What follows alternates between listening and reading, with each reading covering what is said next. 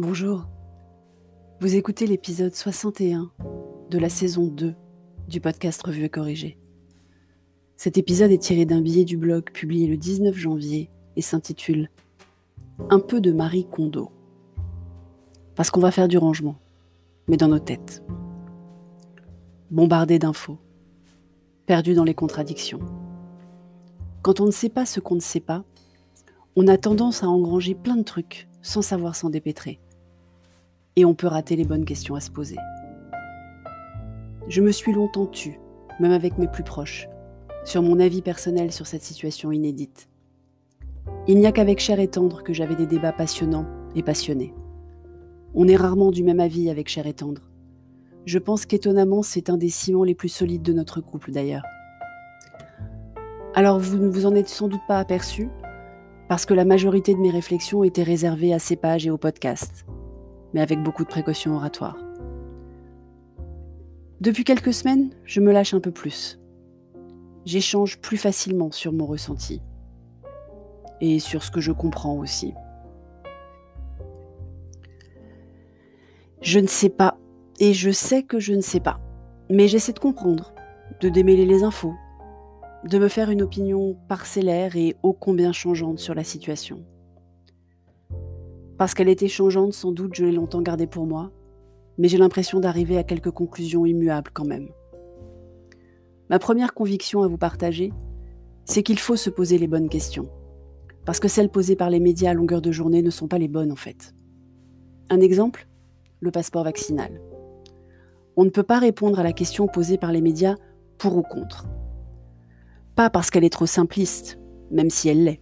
D'ailleurs, de nombreux critères comme qui le pilote, qui a accès aux données, à quoi il donne droit, sont indissociables d'une opinion éclairée. Mais surtout parce qu'il ne sert à rien ce passeport vaccinal si on transmet toujours le virus, même vacciné.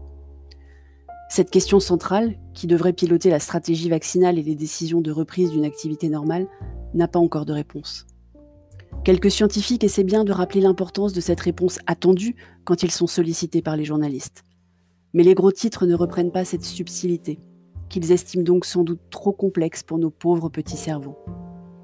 On peut aussi prendre pour autre exemple les avis divers et variés sur les mesures. Les échanges ne sont même pas du niveau des débats sur la sélection de l'équipe de foot. On subit donc en permanence une condescendance absolue de certains médias, qui pensent, invitent des contradicteurs et analysent comme on fait une story sur Instagram ou un tweet de 240 caractères éphémère, court, percutant, et très probablement qu'une seule facette de la réalité, si c'est au moins une facette, et pas juste un bon gros mensonge. Ce n'est pas la première fois que j'aborde cette inquiétude dans ces pages, parce que la vitesse de dégradation du vivre ensemble est directement liée à la profondeur de simplicité des échanges, qui de nos jours sont limités aux réseaux sociaux ou presque, Corona crise oblige. Alors vivement qu'on puisse aller boire un verre en terrasse, non chauffé, et je t'en veux, Barbara Pompili. Qu'on puisse aller voir un verre, en, un verre en terrasse pour échanger des points de vue en vrai, avec plus de mots, plus de questions, plus d'écoute.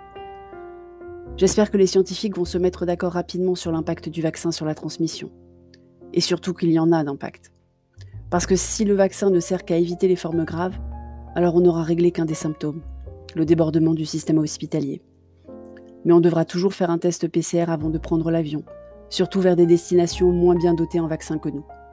Oui, je sais, on n'a pas encore assez vacciné, mais on ne souffre pas d'un manque d'accès aux vaccins en France au niveau national. Les vestiges de notre prestige sont tenaces. Alors en attendant, je vous laisse avec un conseil amical. Ne cherchez pas forcément la bonne réponse aux questions posées par les médias qui divisent l'opinion.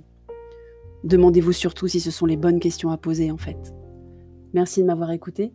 Si vous écoutez sur Apple, surtout laissez un commentaire avec vos 5 étoiles et sur toutes les plateformes de balado-diffusion. Abonnez-vous et partagez. À bientôt.